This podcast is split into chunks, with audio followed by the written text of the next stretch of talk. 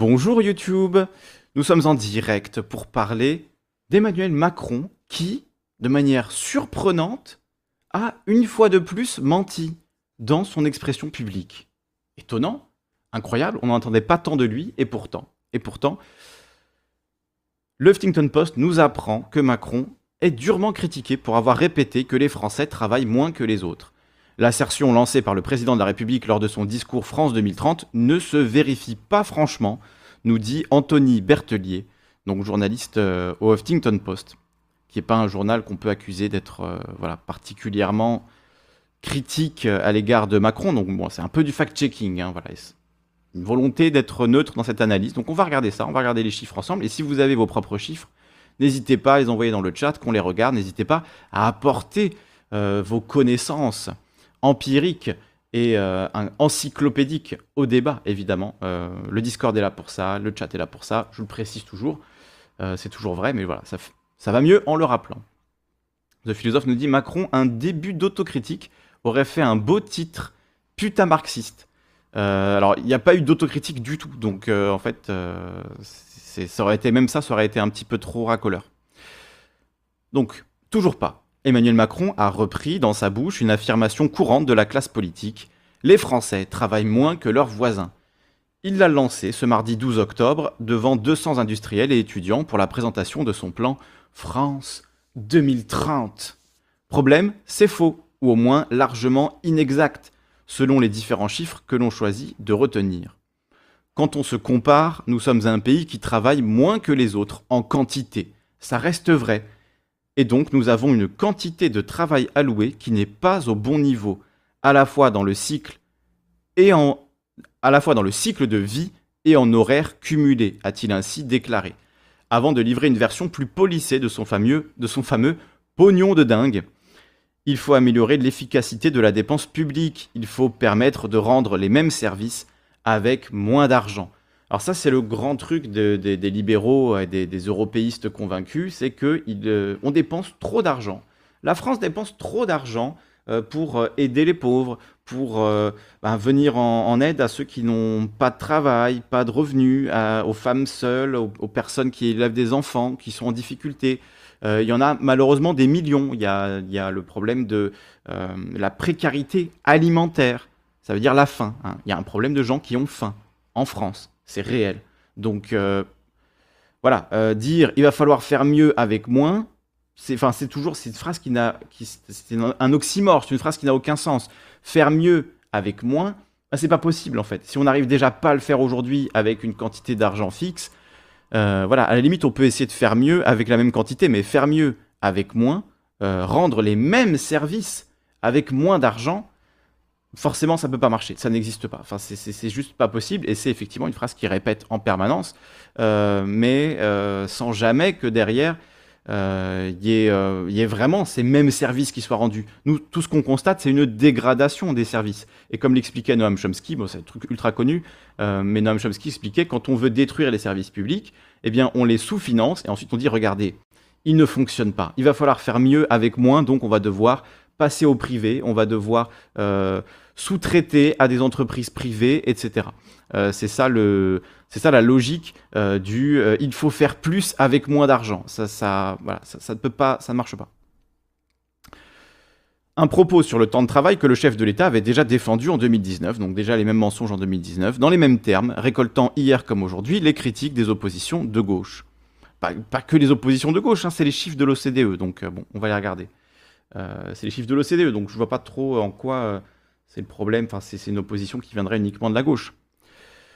Donc Julien Bayou dit Faux, l'OCDE nous dit que la France est parmi les pays les plus productifs. Alors là, je trouve qu'il répond mal, Julien Bayou, euh, parce que ce que dit Macron, c'est pas nous sommes un pays qui n'est pas assez productif, même si, euh, oui, c'est ce qu'il dit au final. Il dit il faut que la France produise davantage, mais c'est pas là-dessus qu'il faut, qu'il faut d'après moi axer la réponse. C'est sur vraiment le temps de travail, parce que c'est ce qu'il a dit. Nous sommes un pays qui travaille moins. Donc, qu'est-ce que ça veut dire? On travaille moins par semaine, on travaille moins au cours de sa vie. Comment on identifie ce qu'est le travail? Parce que là, déjà, on est dans une logique euh, ultralibérale, capitaliste de la notion de travail. Mais la notion de travail, euh, elle peut être tout à fait élargie. Enfin, c'est toute une question. C'est une question extrêmement politique. la question de qu'est-ce qui est travail, qu'est-ce qui est valeur, qu'est-ce qui est productivité, euh, où on veut mettre de la productivité, parce que moi j'ai un plan parfait pour euh, augmenter la quantité de travail de la France, ben, jusqu'à un, quota de 50 heures par semaine. si vous n'avez pas travaillé vos 50 heures par semaine, eh ben, euh, vous, vous êtes envoyé dans une mine où vous allez creuser des trous et la semaine suivante les reboucher. Voilà. Donc comme ça, tout le monde travaillera au moins 50 heures par semaine à creuser des trous, à les reboucher, et on pourra dire que la productivité en France s'est envolée, que vraiment on est dans, parmi les pays qui travaillent le plus.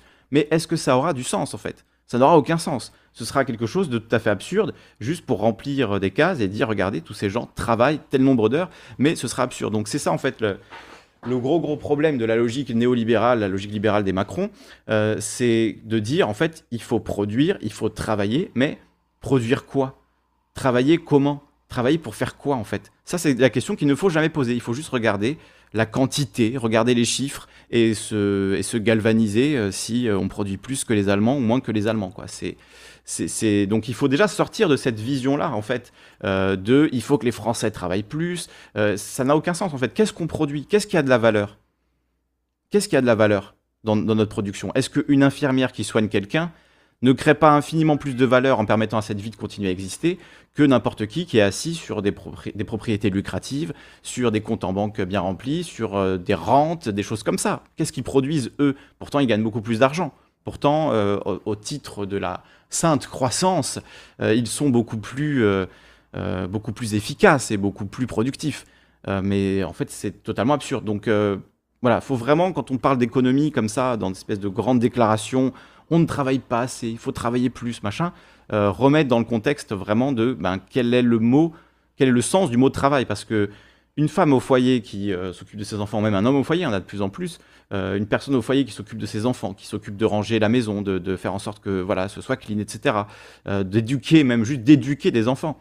On pourrait considérer que c'est du travail. Moi, je considère que c'est du travail. Macron, lui, considère que c'est pas du travail parce qu'il n'y avait pas un patron capitaliste pour valoriser cette euh, production de valeur. Euh, et c'est ça ce qui compte pour Macron. C'est pas que les gens travaillent ou travaillent pas, ou qu'ils aient pas d'activité ou quoi en fait. C'est que leur activité soit capitalisée par un patron capitaliste. C'est ça, c'est ça le, but. Donc voilà. Je tiens bien à rétablir cette, cette vérité-là. En tout cas, de notre point de vue, c'est comme ça. Donc voilà. Donc, Julien Bayou a répondu quand même à Macron. Faux, l'OCDE nous dit que la France est un pays, est un pays parmi les plus productifs. Euh, a donc fustigé le patron des écologistes Julien Bayou sur son compte Twitter, estimant que si l'hypothèse de départ est fausse, la conclusion a toutes les chances de l'être aussi. Cette contre-vérité est révélatrice du mépris du président de la République vis-à-vis du travail des Français et des Françaises, abonde son prédécesseur à la tête de ELV, l'eurodéputé David Cormand. Alors après, pour euh, faire l'effort inverse, c'est-à-dire de euh, comprendre Macron, lui, dans quel cadre de pensée il s'inscrit quand il dit ça, lui, ce qu'il voit, c'est il faut qu'on remplisse les caisses, il faut qu'il y ait suffisamment euh, de, cotisations. Alors lui, il appelle ça les charges, hein, évidemment, euh, mais il faut qu'il y ait suffisamment de cotisations pour euh, que voilà la retraite soit abondée, etc. Bon, même si ça fonctionne pas comme ça, c'est ça le, le cadre mental dans lequel, dans lequel il essaye de mettre les gens. On ne travaille pas assez, donc on ne peut plus payer le chômage, on ne peut plus payer les retraites, on ne peut plus payer les hôpitaux. C'est ça le problème. Mais à côté de ça, on fait des cadeaux fiscaux aux riches qui sont massifs qui, se chiffrent en milliards d'euros. Là, on l'a vu avec les, Pandora Papers. Ne laissons pas ça passer. Je sais qu'en une semaine, tout le monde a déjà oublié, mais essayons de, voilà, de, s'en souvenir et d'en reparler. Les 11 300 000, hein, non, c'était 11 300 milliards. Voilà, moi, je me perds dans ces chiffres tellement ils sont monstrueux. 11 euh, 300 milliards, c'est quatre fois le PIB de la France d'argent qui circule dans les paradis fiscaux de manière connue, de manière officielle, de manière déclarée. Donc l'argent, il y est. Hein. Dire qu'il n'y a pas d'argent, c'est complètement faux. Euh, l'argent, il y est, c'est juste que Macron refuse d'aller le prendre dans les poches de ses amis. c'est quand même, euh, c'est quand même assez, assez logique. Donc euh, on pourrait dire, nous ne sommes pas un pays qui ne travaille pas assez, nous sommes un pays où la richesse captée par certains n'est pas taxée suffisamment. Voilà. Si on voulait juste avoir un discours sur l'état des comptes de la France, la France est un pays ruiné, c'est faux, hein, mais, mais voilà, l'argent est là, l'argent il est là. Hein.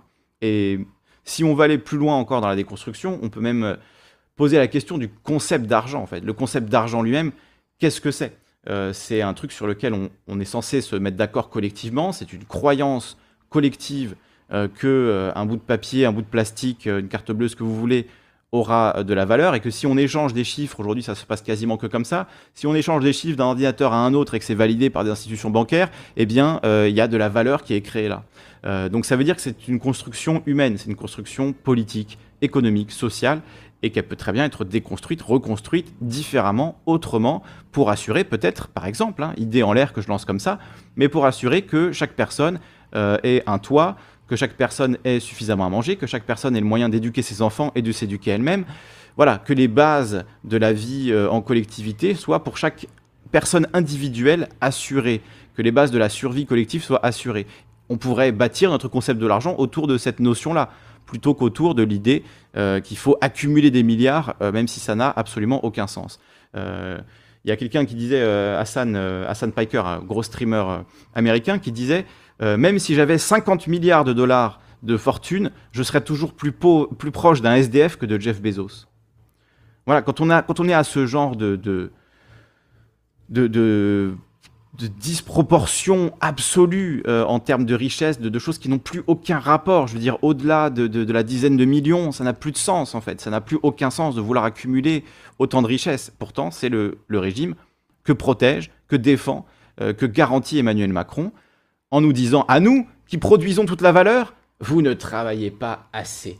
Et nous allons être obligés de couper les aides sociales, même s'il le dit hein, dans son discours, il le dit lui-même, euh, je ne crois pas qu'il le cite dans l'article, donc je vais le citer, puisque c'est quand même euh, ce qu'il dit lui-même, il dit oui, voilà, dans un pays comme le nôtre, on ne peut pas euh, couper les aides aux plus pauvres, hein, le fameux pognon de dingue, on ne peut pas l'enlever comme ça, parce que ben, on a bien vu que c'était extrêmement dur de, dire à des gens qui sont déjà dans la misère, euh, ben on va, vous allez devoir payer un peu plus l'essence, vous allez devoir faire ceci, euh, euh, vous allez avoir moins d'APL, vous allez avoir ceci, voilà, même les 5 euros d'APL. Alors, les LRM l'ont présenté comme, mais c'est rien, 5 euros. Oui, mais quand 5 euros, c'est un repas par mois pour vous.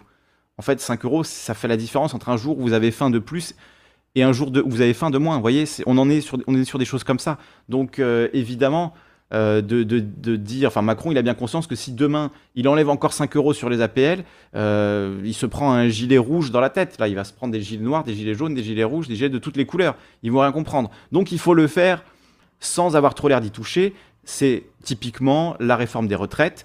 Euh, où on dit alors on travaillera pas plus longtemps, mais en fait si on va être obligé de travailler plus longtemps, donc on travaillera plus longtemps, mais vous inquiétez pas, vous allez toujours toucher autant. Enfin, cette magouille-là, il y a eu exactement la même sur les allocations chômage. Alors, rien ne change, hein. en fait, tout change, mais rien ne change. C'est-à-dire que euh, vous allez voir, euh, en fait, vous allez toucher autant qu'avant, mais sur plus longtemps, donc blablabla. Euh, blablabla. Et en fait, on se rend compte qu'à la fin du compte, ils ont tripatouillé pour rendre encore plus complexe un système qui était déjà ultra complexe, sous prétexte en plus de simplifier, de faciliter les choses, c'est quand même ça qui est formidable. Donc ils ont complexifié un système dans un seul but, c'était de réduire de quelques milliards d'une poignée de milliards ce que touchent les chômeurs pour réduire les dépenses de l'État. Donc voilà comment ils font les choses. Ils font des réformes sous l'auspice de la, de la simplification, de la modernisation, pour juste au final qu'il y ait 5 à 10 milliards en moins euh, à dépenser pour l'État. Voilà euh, leur logique. Et ces 5 à 10 milliards, évidemment, ils vont dans les poches des actionnaires, des grands patrons, du CICE, 50 milliards par an, 50 milliards par an d'intérêt sur la dette, 100 euh, milliards par an de fraude fiscale, etc. etc. Donc, voilà, au bout d'un moment, il, faut, il va falloir euh, remettre un petit peu euh, tout ça en ordre et arrêter de scruter le PIB et la croissance comme le symbole de tout et trouver des, indicateurs différents. Alors, quantifier le bonheur, un mélange de postulats contestables, nous dit le philosophe. Ben non, je pense pas, parce qu'en fait, ce qui est contestable, enfin, si je te dis, si on n'avait pas le, euh, si on n'était pas comme aujourd'hui axé sur le PIB et qu'on était dans un autre système et que je te disais, tu sais ce qui serait bien, ce serait un système où euh, ce qu'on regarde chaque année, c'est si le PIB a augmenté ou pas. Et c'est sur ça qu'on base la réussite ou non de notre économie et de notre euh, production collective. Tu me dirais, mais c'est débile, ça n'a aucun sens. Le PIB, c'est un indicateur euh, voilà, qui additionne tout un tas de choses, qui, collectionne des prunes et des poires, qui collectionne des événements qui sont tragiques, mais qui créent de la valeur, et qui, au contraire, ne comptabilise pas des événements qui crée de la vraie valeur euh, au sens humain du terme, euh, mais qui n'en crée pas au sens économique du terme, etc. Donc le PIB, c'est un indicateur tout pourri. Si je te le présentais dans un système où il n'y aurait pas de PIB, tu me dirais, mais pourquoi tu veux qu'on aille vers un système comme ça? Et pourtant, aujourd'hui, on est dans ce système-là. Donc oui, réfléchir à des indicateurs qui prennent plus en compte le bonheur, le bonheur au travail, euh, le bonheur des gens dans leur vie, euh, le fait qu'il y ait personne qui ait faim, que tout le monde sache lire, que tout le monde sache écrire, compter, etc. Que tout le monde euh, puisse reprendre des études s'il en a envie. Toutes ces choses-là, c'est des indicateurs qui, à mon avis, sont beaucoup plus pertinents que de savoir que Total a engrangé 5 milliards de, de, de bénéfices en plus cette année, tu vois. C'est, voilà. Donc, moi, l'un, en tout cas, me réchaufferait plus le cœur que l'autre, quoi. Le PIB, c'est tout pourri, mais c'est celui qui marche le mieux, nous dit Mèche. Qui marche le mieux pour qui? C'est la question, qui marche le mieux pour qui? Est-ce que ça marche pour nous, le PIB Est-ce que tu as vraiment l'impression que quand il y a de la croissance, tu te sens mieux dans ta vie, ta vie va mieux, et euh, ça a un impact positif sur ton existence Sachant aussi que c'est la quête de l'augmentation du PIB et de la croissance qui nous a mis dans la merde écologique dans laquelle on est actuellement? Donc je prends même... Là, dans cette conversation-là, on va dire je prends même pas ça en compte, mais c'est quand même un peu l'éléphant au milieu du salon. Donc là, on est en train de parler de, refaire la peinture des volets, mais il y a un éléphant qui est en train de tout défoncer. Voilà. Donc euh, effectivement, il y a peut-être des sujets qui sont plus importants. Et le PIB, c'est ce qui nous a mené là-dedans. Donc est-ce que ça marche? Non, moi j'ai l'impression que ça nous, a amené dans le mur en fait. Ça nous a amené au suicide collectif, le PIB. Donc non, ça ne marche pas. Ça marche pour les milliardaires, effectivement, pour ceux qui tirent leur épingle de ce jeu-là. Pour les capitalistes, ça marche très bien. Eux sont très contents de quantifier les choses comme ça. Pour nous, c'est un peu plus délicat. Alors, euh, donc il n'y a pas que Julien Bayou euh, qui s'agace de ce mot du chef de l'État, la députée Clémentine... la. Oh là là, je n'arrive pas à parler. La députée insoumise Clémentine Autain, qu'est-ce que j'ai dit? La dépentée Clépoutine Autain, bon bref. La députée insoumise Clémentine Autain, sa collègue au Parlement européen, Manon Aubry, la candidate vaincue à l'investiture des Verts, Sandrine Rousseau, les parlementaires François-Michel Lambert ou Adrien Quatennens ont également réagi toujours sur les réseaux sociaux. Donc Clémentine Autain a écrit Faux, faux, faux et encore faux. La réalité, c'est que les Français travaillent plus que la moyenne européenne et qu'ils sont plus productifs. Ce mensonge répété à tout bout de champ ne sert qu'à rendre légitime la casse sociale. Alors que disent réellement les chiffres? Quand on regarde le temps de travail hebdomadaire, les Français en activité, pardon, quand on regarde le temps de travail hebdomadaire des Français en activité, temps complet et temps partiel, sans doute l'un des indicateurs les plus parlants, l'affirmation du président de la République ne se vérifie pas. Aïe, aïe, aïe.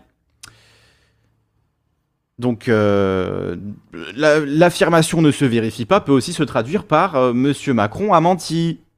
Hein On peut le traduire comme ça, pourquoi pas? Parce que je, je n'ose croire que Macron ne soit pas renseigné euh, sur les études de la DARES là, qui sont citées, euh, sur les différents chiffres qui sont donnés à droite à gauche. Je pense que quand même, si lui, n'est pas renseigné là-dessus, c'est qu'il y a un énorme problème. Donc soit il est très très bête, mais je n'ose le croire, soit, soit c'est un menteur.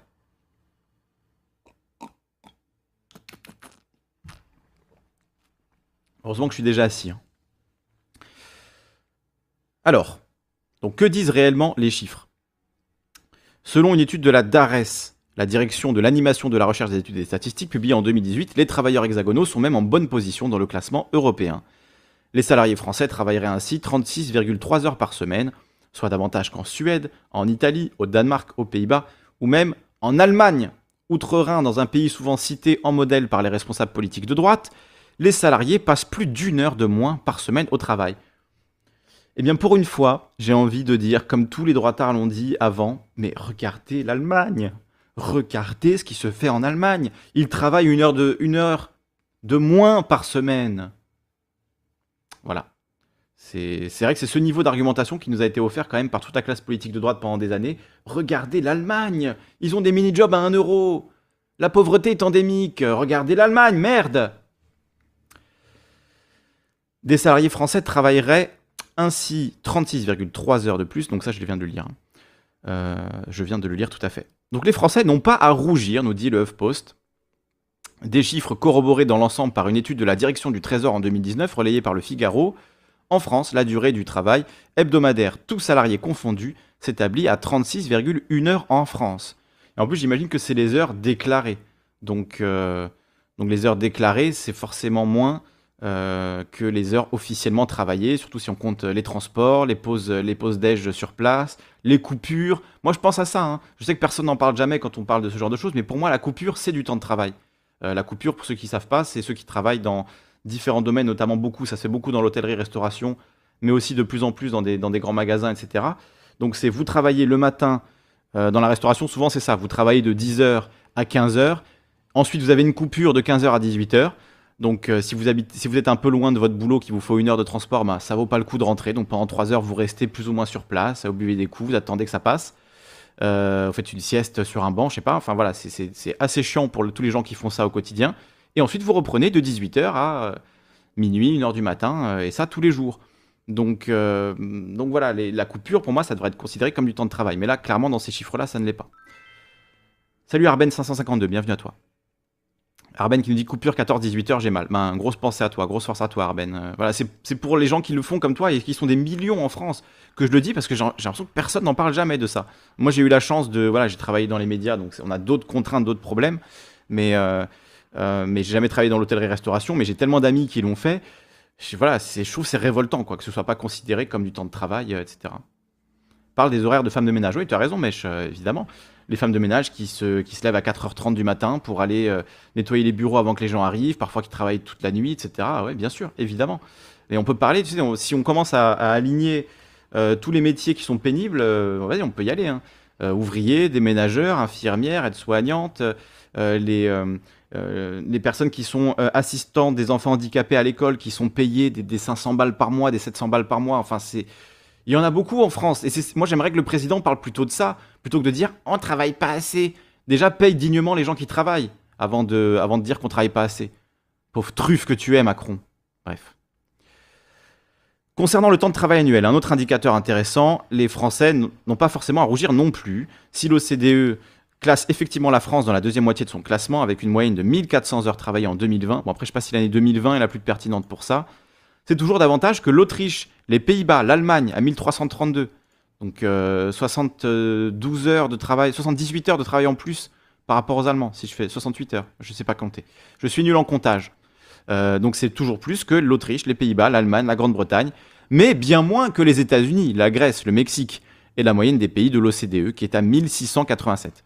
Ok, il y a des pays qui travaillent plus que nous. Est-ce qu'ils sont aussi productifs que nous? Je, n'en suis pas sûr. Donc, euh, c'est-à-dire qu'on travaille beaucoup, on travaille efficacement, euh, et Macron nous fait la morale, nous fait la leçon. C'est voilà, c'est beau. Il semble en réalité bien délicat de comparer les nations entre elles sur ce sujet, et ce en raison de jours fériés plus nombreux ici ou là, de règles différentes, les 35 heures en France qui occasionnent des RTT, ou de pratiques le recours massif au temps partiel aux Pays-Bas propre à certaines populations. Et aussi ce que j'ai évoqué, le fait que, euh, le fait que en France, euh, enfin partout en fait, il y a beaucoup de travail non déclaré, beaucoup de travail au noir, beaucoup de, euh, beaucoup de gens qui font des heures supplémentaires qui sont pas payées, qui sont pas déclarées, etc. Ça, à quel moment on le compte en fait? En France, c'est quelque chose de normal pour énormément d'employés. Hein. Normal, c'est pas normal du tout. C'est grave, c'est horrible. Mais c'est devenu une forme de normalité, c'est-à-dire que ça s'est inscrit euh, dans les pratiques. Et donc, euh, si vous refusez de faire le temps de travail supplémentaire non payé, on va faire comprendre qu'il faut dégager quoi. Euh, je connais tellement de gens qui ont, qui ont vécu ça et d'ailleurs on l'a tous vécu, surtout dans les métiers un peu métier passion. Hein, si vous êtes alors métier passion, c'est pas pas parce que c'est un métier qui est un peu moins pénible que c'est forcément une passion, mais bon, tous les métiers qui sont graphistes, animateurs, choses comme ça. Enfin, il y en a tant d'autres hein, dans le cinéma, dans le théâtre, dans, dans l'art en général, où on vous dit oui, alors tu viens avec ton groupe, tu fais un concert et puis euh, s'il y a 10 balles à la fin, on, vous, les partagerez en 5 et voilà, vous serez content. Euh, et vous devriez même nous remercier de vous permettre de vous produire. Vous voyez, ce genre de choses, c'est absolument, euh, absolument immonde et c'est du travail non déclaré, du travail caché, du travail qui voilà, n'est pas du tout évalué par ces études-là. Donc une chose est malgré tout certaine, l'évidence présentée comme telle par Emmanuel Macron concernant des Français moins travailleurs que les autres ne l'est pas. Donc voilà, maintenant quand on entendra cette phrase, hein, les Français travaillent moins que les autres, vous sortirez vos stats de l'OCDE, à défaut de votre revolver, et vous direz, menteur, menteur, assis-toi, menteur, tu t'assois maintenant, et tu écoutes, et tu lis les stats de l'OCDE. Donc voilà, euh, je pense que le point est fait. Merci à ceux qui nous ont suivis sur YouTube. Le stream continue sur Twitch si vous voulez nous suivre. Je vous mets le lien, évidemment, euh, de la chaîne Twitch, la chaîne Calivision. Et on fait des lives sur Twitch, sur YouTube, tout le temps, en permanence. Voilà, la vie de streamer est réelle. Des gros bisous